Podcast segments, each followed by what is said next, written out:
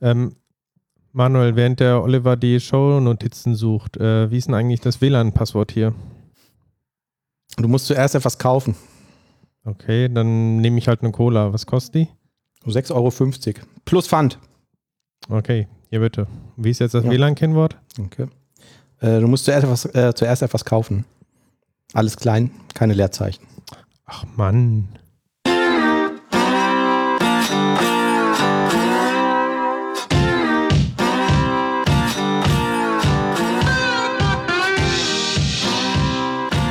Hello, hello, hello.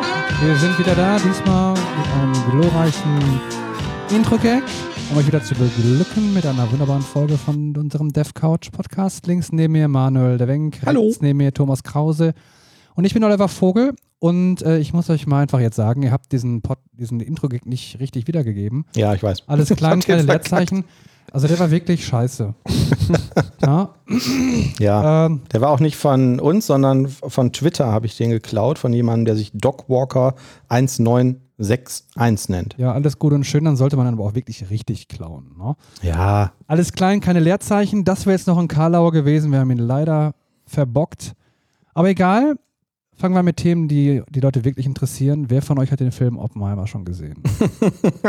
ich nicht.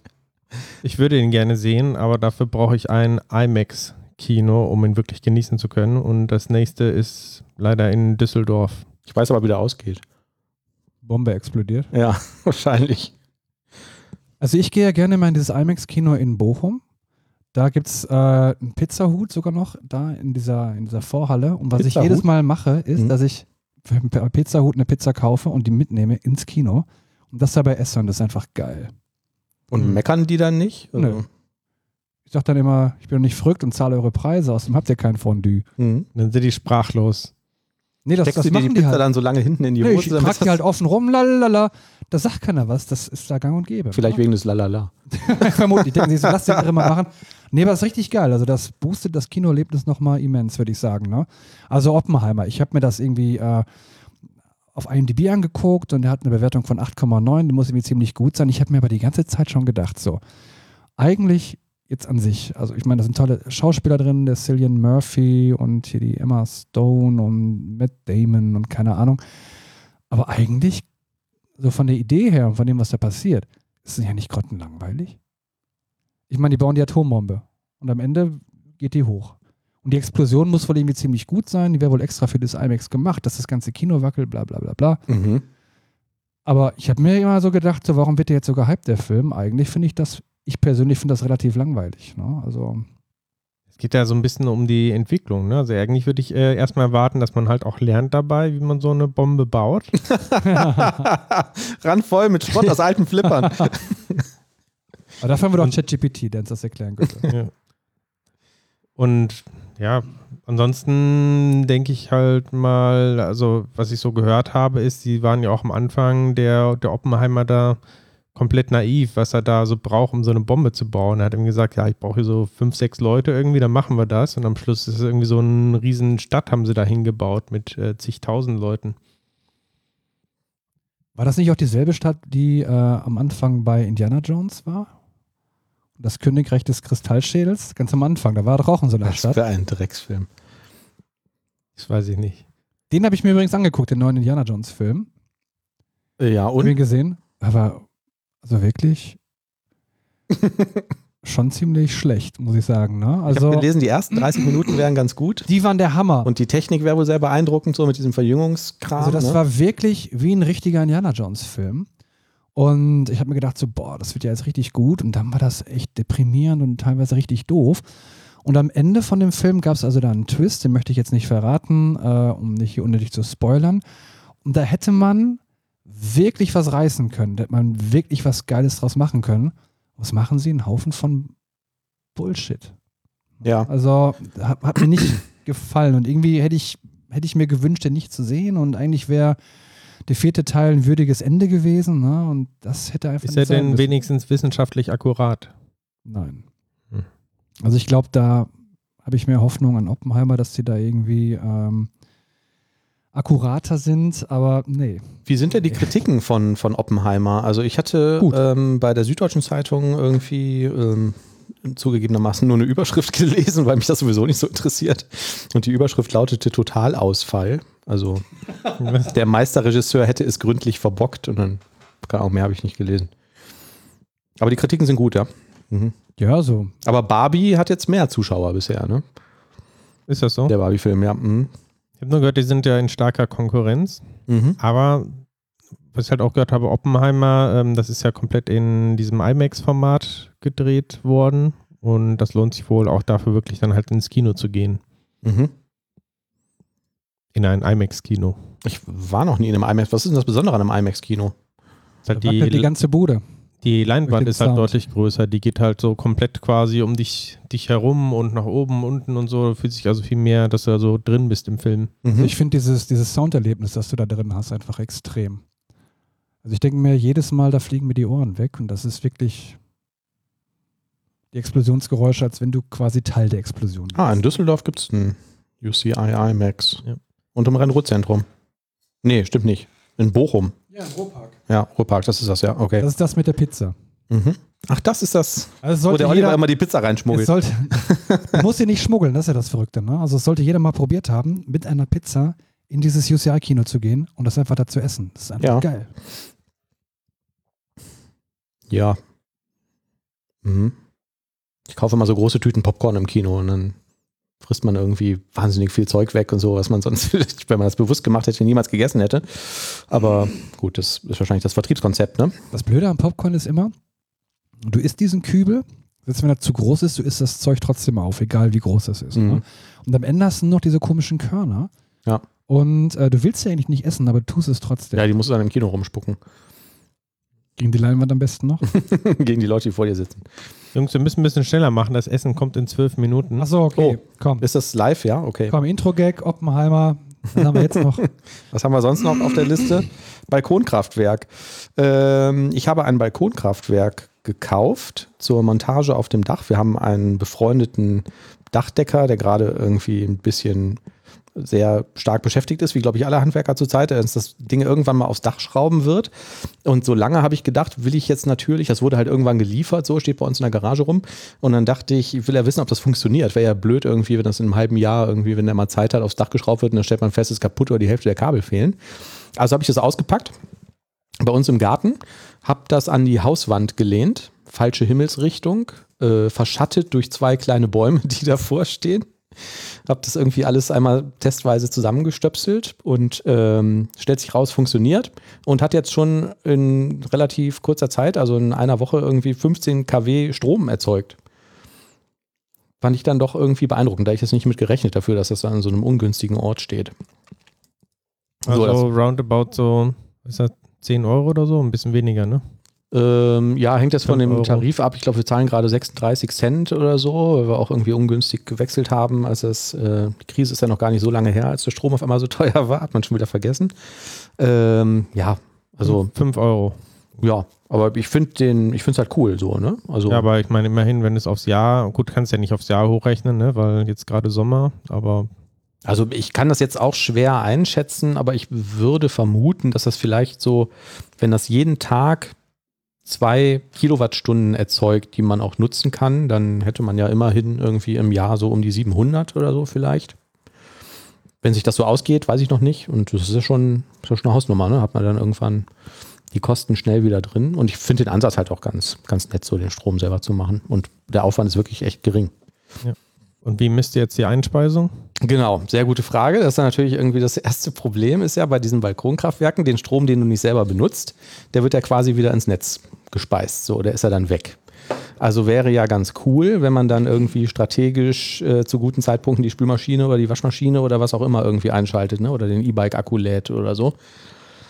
Da habe ich gedacht, dann muss ich jetzt erstmal messen.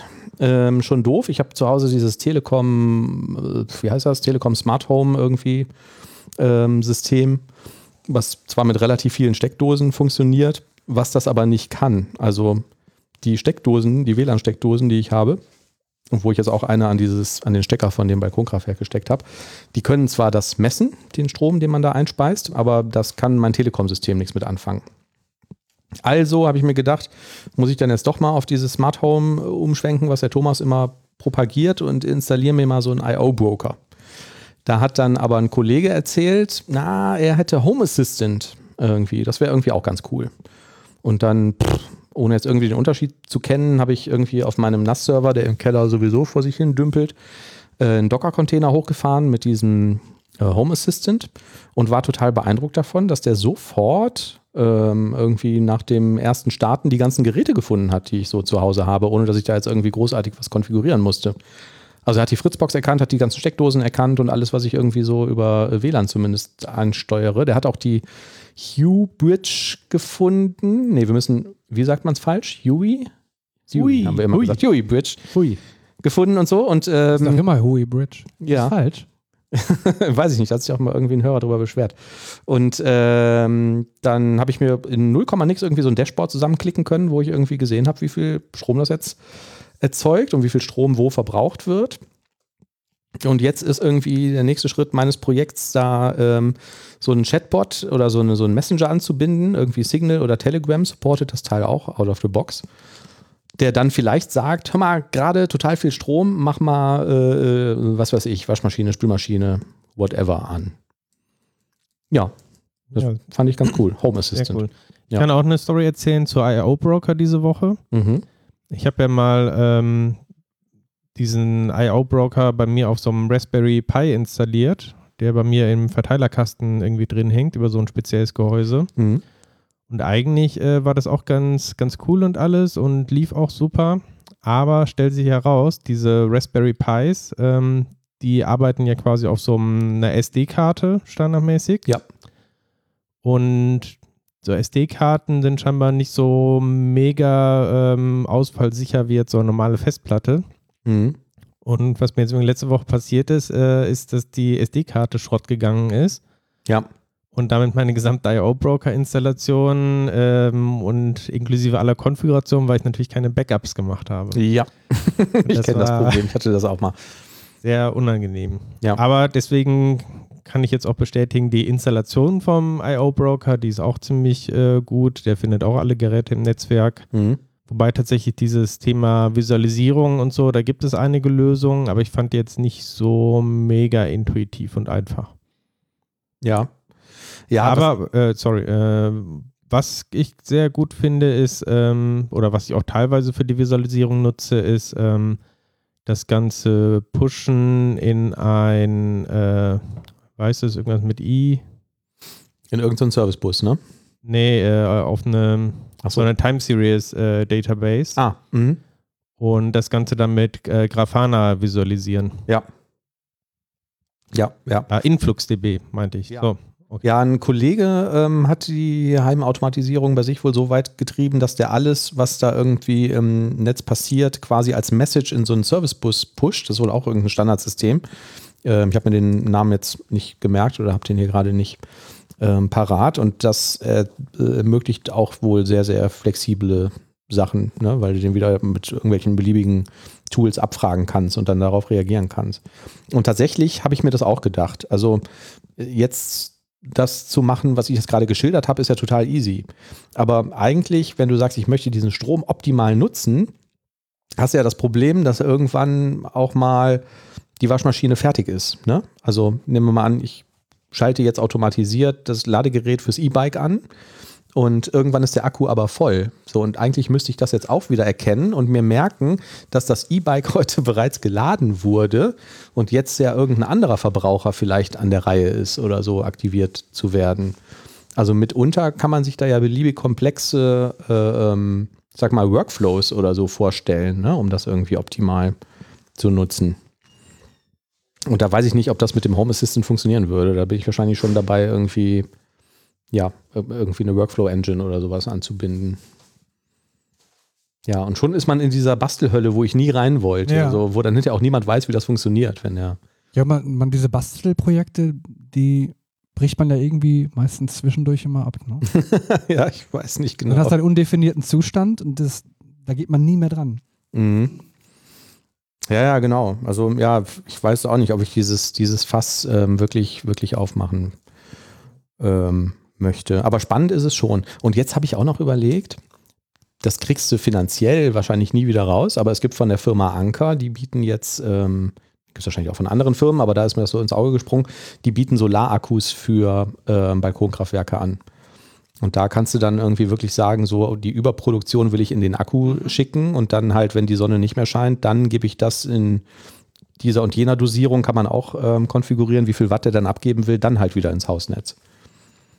Das ist natürlich ganz cool. Aber so ein Akku kostet irgendwie mit ähm, 1,6 kW oder so, bieten die den, glaube ich, an, kostet ungefähr 1000 Euro. Und ähm, ja, wie gesagt, das kriegst du wahrscheinlich vor allem für das Geld kannst du dir etliche Panels dann noch zusätzlich irgendwie kaufen, ne, die wahrscheinlich im Endeffekt mehr bringen. Ja, halt wenn die Sonne scheint, ne? Und dann muss es verbrauchen. So, also, ja, ich weiß es auch nicht. Ja. So, ähm, das Essen ist da. Ein Thema hatten wir noch. Sollen wir das noch kurz besprechen? So ein kalter Döner ist schon scheiße. Wird der jetzt viel kleiner? Dann machen wir das nach dem Essen, oder? Wie kleiner gesagt? Kalter. Ach, kleiner, ja. Nee, kalter. Ja, habe ich gesagt, der wird kleiner.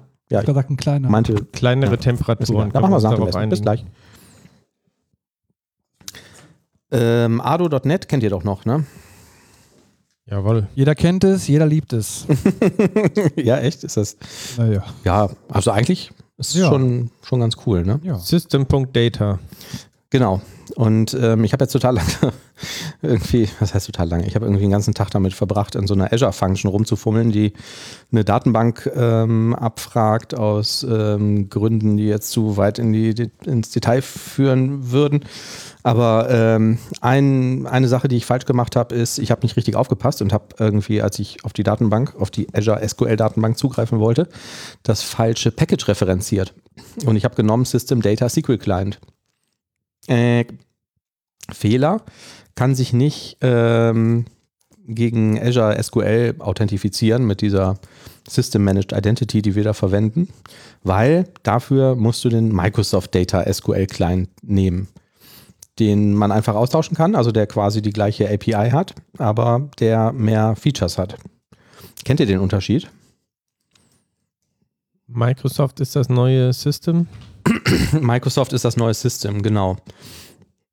Ich habe dann nochmal nachgelesen. Ich wusste das mal, habe es aber verdrängt irgendwie. Warum zum Geier haben die das so gemacht? Die sagen halt, naja, wir liefern ja ähm, zusammen mit .NET Framework, wo es ja immer noch gelegentlich mal ein kleines Update gibt, ähm, liefern wir System Data SQL Client aus. Und das ist mehr oder weniger feature stable und ähm, kriegt dann vielleicht mal irgendwie ein paar Hotfixes oder so. Aber wenn ich das installiere, dann wird das ja auf meiner Maschine installiert. Also dann auch die Assemblies in dem Global Assembly Cache registriert. Und ich muss dann, wenn ich das benutzen will, muss ich ja kein NuGet-Package präferenzieren, sondern ich sage dann irgendwie using ne, System Data SQL Client und dann kann ich loslegen. Ne? New SQL Connection, Command aufmachen und kann da irgendwie losprogrammieren. Und ähm, die ganzen neuen Features, die kommen halt über den Microsoft Data SQL Client. So unter anderem auch die Azure-Authentifizierung. Und ähm, da gilt es dann darauf zu achten, dass man das richtige Paket referenziert, was ich nicht getan habe. Tja. Und was echt lang gedauert hat, weil die Fehlermeldung auch total behämmert war. Das wollte ich nochmal gesagt haben. Das ist traurig und lehrreich, so wie das Leben an sich halt.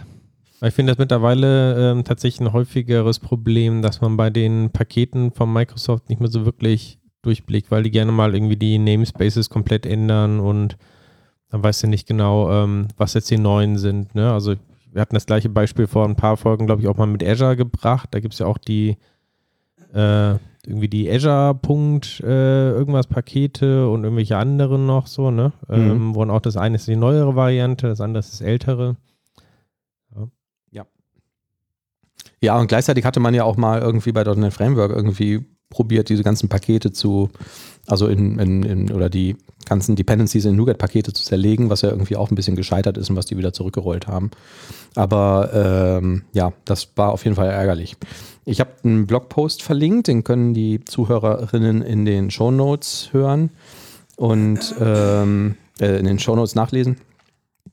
Ähm, der ist von 2019, wo das nochmal erklärt wird. Und ich weiß nicht, wahrscheinlich haben wir da damals sogar schon irgendwie auch mal drüber gesprochen, aber ja, wenn man halt nicht drauf achtet, ne? Und gerade, ich habe das auch Wider verwendet dafür, du sagst halt irgendwie Add Package und ähm, tippst ähm, Secret Client ein oder irgendwie, ich weiß nicht mehr genau, was ich angegeben habe, irgendwie.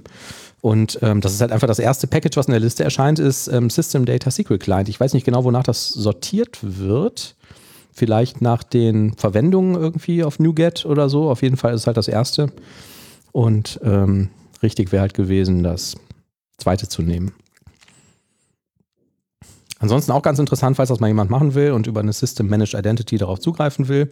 Ähm, man ähm, muss im äh, SQL Client quasi die, ähm, also man muss in der SQL-Datenbank die ähm, Azure Function provisionieren. Also man legt die als User an und sagt dann, ähm, füge mir diesen User, der, der, also diese, diese Function, diesen Function-User quasi ähm, zu, zu der entsprechenden Rolle hinzu, also DB Data Reader oder so, wenn man, wenn man lesen will.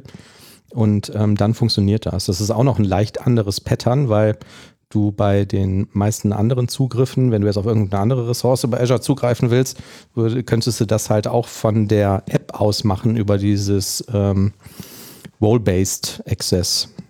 Ähm, genau. Und da, die Datenbank weicht davon ab. Leider. Mhm. Haben wir noch Themen? Ich glaube leider nicht. Ein bisschen traurig. Irgendwie letzten Monate gibt es relativ wenig Neues zu .NET, finde ich. Oder nicht so wirklich was Interessantes. Ja. Also es ist wirklich ein großes Glück, dass wir das mit unserem sympathischen Wesen einfach wettmachen können. Und mhm. unseren glorreichen Witzen. Also abgesehen jetzt von diesem Intro-Gag. wir kriegen ja auch immer wieder das Feedback, dass wir mehr Smalltalk machen sollen und weniger Inhalte. Ja. Das nehmen wir uns natürlich auch zu Herzen. Ja, wir sollen auch viel mehr über Apple-Hardware reden und so. Das ist auch ganz beliebt. Schön. Ja. Dann hören wir uns beim nächsten Mal. Ja, würde ich auch sagen. Ne? Ciao. Wir gehen Tschüss, zum bis Rhein. zum nächsten Mal. Tschüss. Tschüss.